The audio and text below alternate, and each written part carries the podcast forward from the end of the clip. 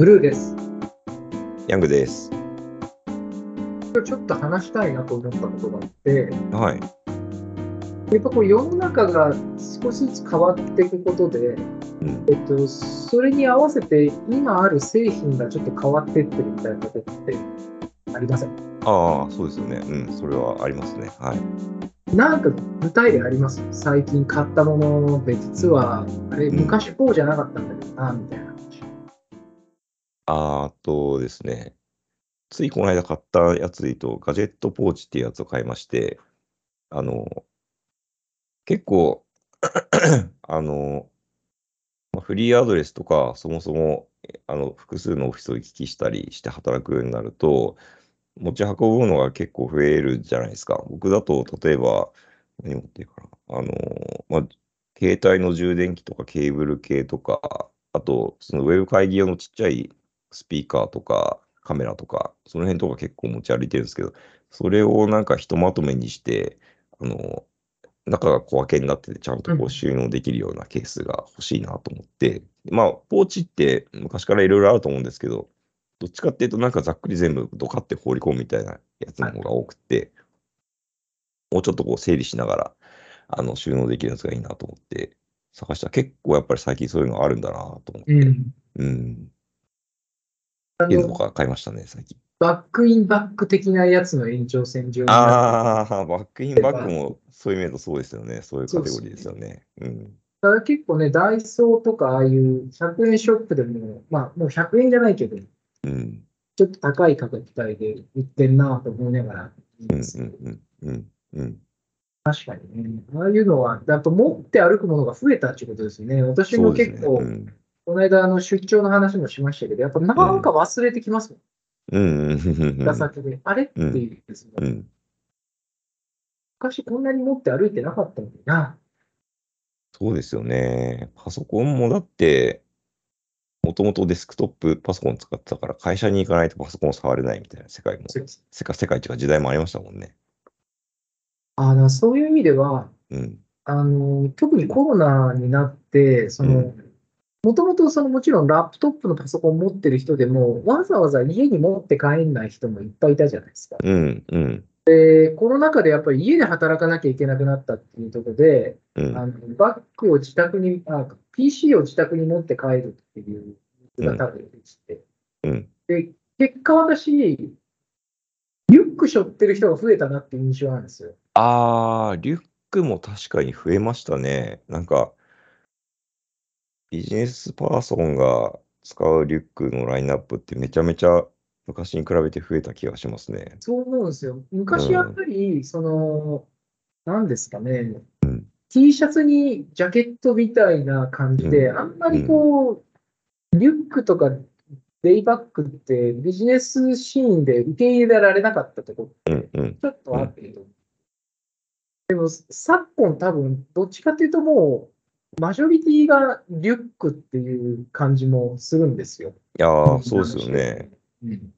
でリュックのあの機能を見ても、その PC が入るこうケースになってるうんコンパートメントがあるとかってもうデフォルトじゃないですか。そうですで、うん、その PC が入るこうスリーブの底にはちゃんとあの衝撃吸収の何か素材みたいなのが入ってて、それがデフォルトになってるし、なんか、あとよく見るのは、あの、えっと、充電ケーブル、ああれはなんかモバイルバッテリーをリュックの中に入れて、充電ケーブルだけ外に出せうん。る、こう、通し穴が開いてて、あの、なんて、あれ、トレイルランナーとか、こう、ドリンクをこう、ストローを伸ばしてさすはい。飲むみたいな感じで、充電すぐできるとか、そういうのも、あれ、あの、ビジネスパーソン向けに拡充した機能とか、そういう感じですよね、あの辺は。あれ、私思うに、もともと、その、ちょっとサプライチェーンっていうか、あのバッグを作る人の視点から考えると、うん。おそらくあの穴って、当初、例えば、ウォークマン的なものが、あの、バッグの中にあって、うん。そこからケーブルだけ出して、うん。イヤホンにつなぐみたいな、ための穴だったと思っていて、私も何個かジャケットをそういうの持ってて、例えば、スキージャケットとかで、ああ、ありおそらますね。く MP3 プレイヤーを服の中に入れといて滑ってる時も聴けるように穴がついてる。みたいなものが、今はあれが同じ穴だし、ファンクションも一緒だけど、充電ケーブル、電池側がバッグの中にあって、デバイス側が外にあることに転用されたのかなって、今自分が持ってるあのディバッグでそういう感じになってるんですけど、思イヤホンケーブルありましたね、確かに。でそれが今、Bluetooth になっちゃったけど、充電はまだ、あの、ワイヤレスなあまりなってないからっていうのはあるんでしょうね、きっと。そうですね。うん、まあだんだんそこもアップデートされてるんでしょうね。うん、うん。それ以外なんかあります？あとは、ちょっとジャンル変わるんですけど、財布ですかね。財布の、まあ、これ多分皆さんもご存知だと思うんですけど、あの、キャッシュレスが進んだ時に財布の中に入れるものの、えっと、種類とか量とかやっぱ変わってきて、で、昔ほどそのフルスペックの、あの、でかい財布じゃなくてもいいみたいな人が増えてきたから、それに対応する新しいカテゴリーが出てきたみたいな、なんかこうフルスペックの財布と、あとはもうなんか、あの、小銭入れに無理やり財布を四つ折りにして突っ込むみたいな、すごいミニマルな世界の間をちょっと取っていくような、あの、財布が結構出てきてるなっていうのは感じますね。それ、あの私も一個買ったんですけど、この間。私も一個買いましたね。あ買いましたか。ニーズでしょうね、あれね。う確かに。ん。うん。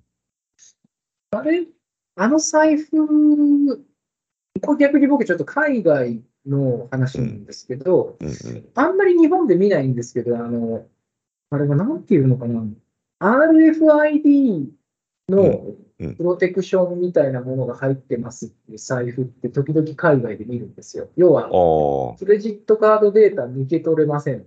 あ、ああ、スキミング防止みたいなことですね。うん。あれ、逆に犯罪的にはどうやってやるんでしょうその、ああ、極端な話、何かこっちで持ってるデバイスで、あのプロテクションがなければデータを引っこ抜けるのか、うん。それとも、あのーヤムチャの店とかでもあのターミナルうん。持ってって、全然知らない人のクレジットカードにこう見つけて、お 金をこう回収して回るのか、一体どどういう状況であのクレジットカードをスキミングされるのかなっていうのが、ちょっと僕あんまり日本の財布であれがついてるの見たことがなくて。